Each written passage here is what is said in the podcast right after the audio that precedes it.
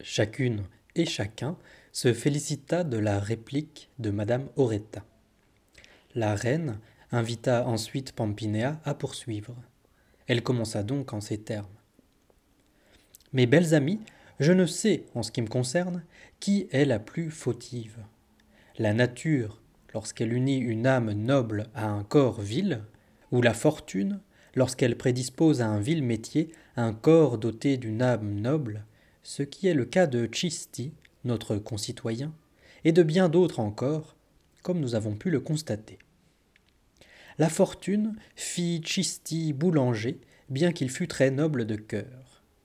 À vrai dire, je maudirais sans doute aussi bien la nature que la fortune si je ne connaissais la prévoyance de l'une et la clairvoyance de l'autre, que les sots, pourtant, représentent aveugles.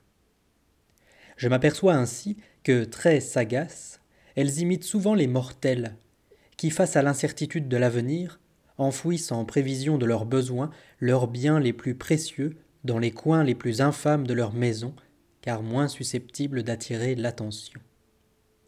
Puis la nécessité s'en faisant sentir, ils les tirent de cette cachette infâme, mais plus sûre qu'une belle chambre.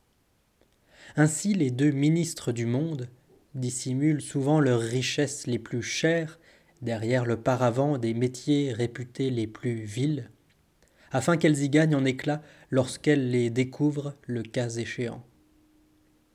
C'est donc à titre de modeste illustration que je veux vous conter une petite nouvelle sans prétention, l'histoire de Chisti le boulanger, rappelant Messire Jerry Spina à la réalité des choses, qui m'est revenue en mémoire en écoutant la nouvelle de Madame Oretta, épouse de Jerry. Voilà les faits. Le pape Boniface VIII, auprès de qui Messire Jerry Spina était très bien placé, avait envoyé à Florence, pour régler certains problèmes d'importance le concernant, quelques-uns de ses ambassadeurs qui étaient descendus chez Messire Jerry avec qui il traitait les affaires du pape. Or, pour quelle raison je ne sais, le hasard voulut que chaque matin, Jerry Spina passa à pied en compagnie des ambassadeurs devant Santa Maria Ughi, où Chisti le boulanger avait un four qu'il tenait en personne. Si la fortune ne lui avait pas beaucoup souri en le gratifiant d'une profession de niveau fort modeste, elle l'avait cependant assisté dans l'exercice de ce métier, lui permettant de s'enrichir considérablement.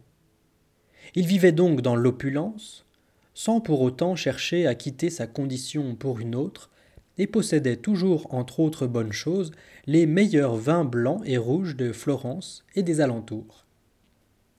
Gisti, qui voyait passer chaque matin devant sa porte Messire Jerry accompagné des ambassadeurs, pensa, compte tenu de la chaleur, qu'il serait très courtois de sa part de leur offrir de son bon vin blanc. Mais eu égard à son rang et à celui de Messire Jerry il ne lui semblait pas bien séant de prétendre l'inviter. Il imagina donc d'agir en sorte que Messire Jerry Spina fût amené à s'inviter lui-même. Ainsi, chaque matin, vêtu d'un pourpoint d'un blanc éclatant, sur lequel il portait toujours un tablier lavé de frais, on aurait plutôt dit un meunier qu'un boulanger, il faisait apporter devant sa porte, à l'heure où il pensait voir passer Messire Jerry et les ambassadeurs, un seau neuf et étamé rempli d'eau froide, et une petite cruche bolognaise neuve, remplie de son bon vin blanc, ainsi que deux verres que leur éclat faisait paraître d'argent. Puis, quand il passait, il s'asseyait, se raclait la gorge deux ou trois fois, et se mettait à boire, savourant si coûteusement son vin qu'il en aurait rendu jaloux les morts. Messire Jerry, qui avait vu la scène se répéter deux matins de suite, dit à Chisti le troisième jour Il est bon ton vin, Chisti? Aussitôt debout, Chisti répondit Pour sûr, messire, mais pour en apprécier vraiment la qualité, il vous faut le goûter. Messire Jerry, que le temps, peut-être, les soucis plus nombreux que d'ordinaire, ou bien encore la manière savoureuse de boire de Chisti avait assoiffé, se tourna vers les ambassadeurs et leur dit en souriant Mes seigneurs, il nous faut goûter le vin de ce brave homme. Nous n'aurons peut-être pas à nous en repentir. Et tous se dirigèrent vers Chisti. Celui-ci fit aussitôt porter hors de la boutique un beau banc où il les pria de s'asseoir. Puis s'adressant à leurs domestiques qui s'avançaient déjà pour laver les verres. Doucement, mes garçons, laissez-moi ce soin, car je sais aussi bien verser à boire que cuire le pain. Et ne croyez surtout pas qu'il y en aura pour vous.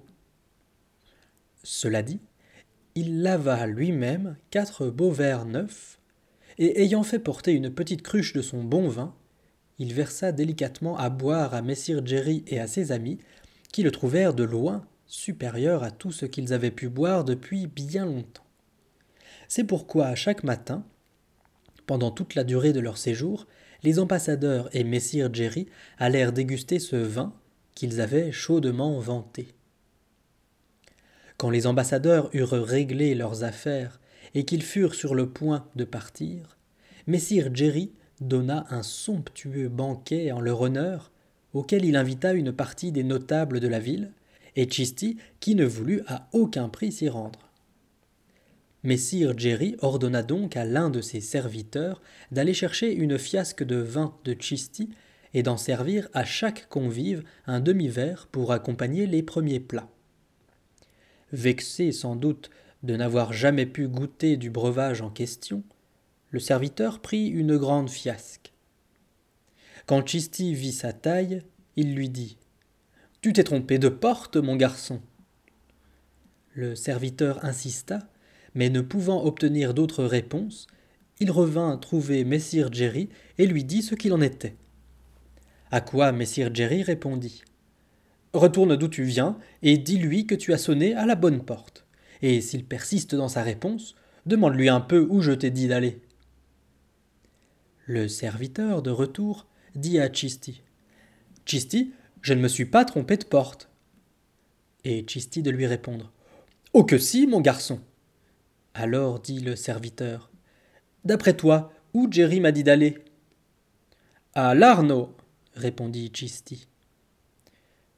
Quand le serviteur rapporta la chose à Messire Jerry, aussitôt il vit clair, et lui dit Montre-moi la fiasque que tu as emportée et d'ajouter à sa vue. Mais c'est Chisti qui a raison.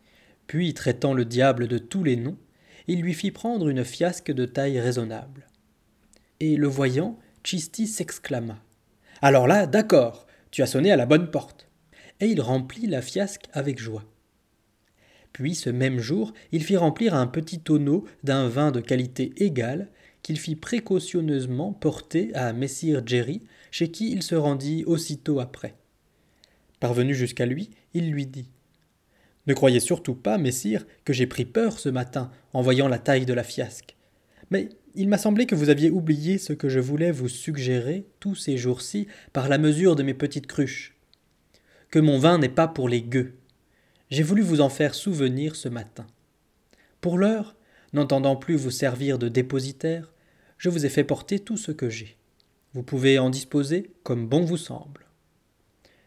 Messire Jerry apprécia infiniment le don de Chisti et l'en remercia comme il se devait, pensait-il, de le faire. Il le tint désormais pour un ami dont il faisait grand cas.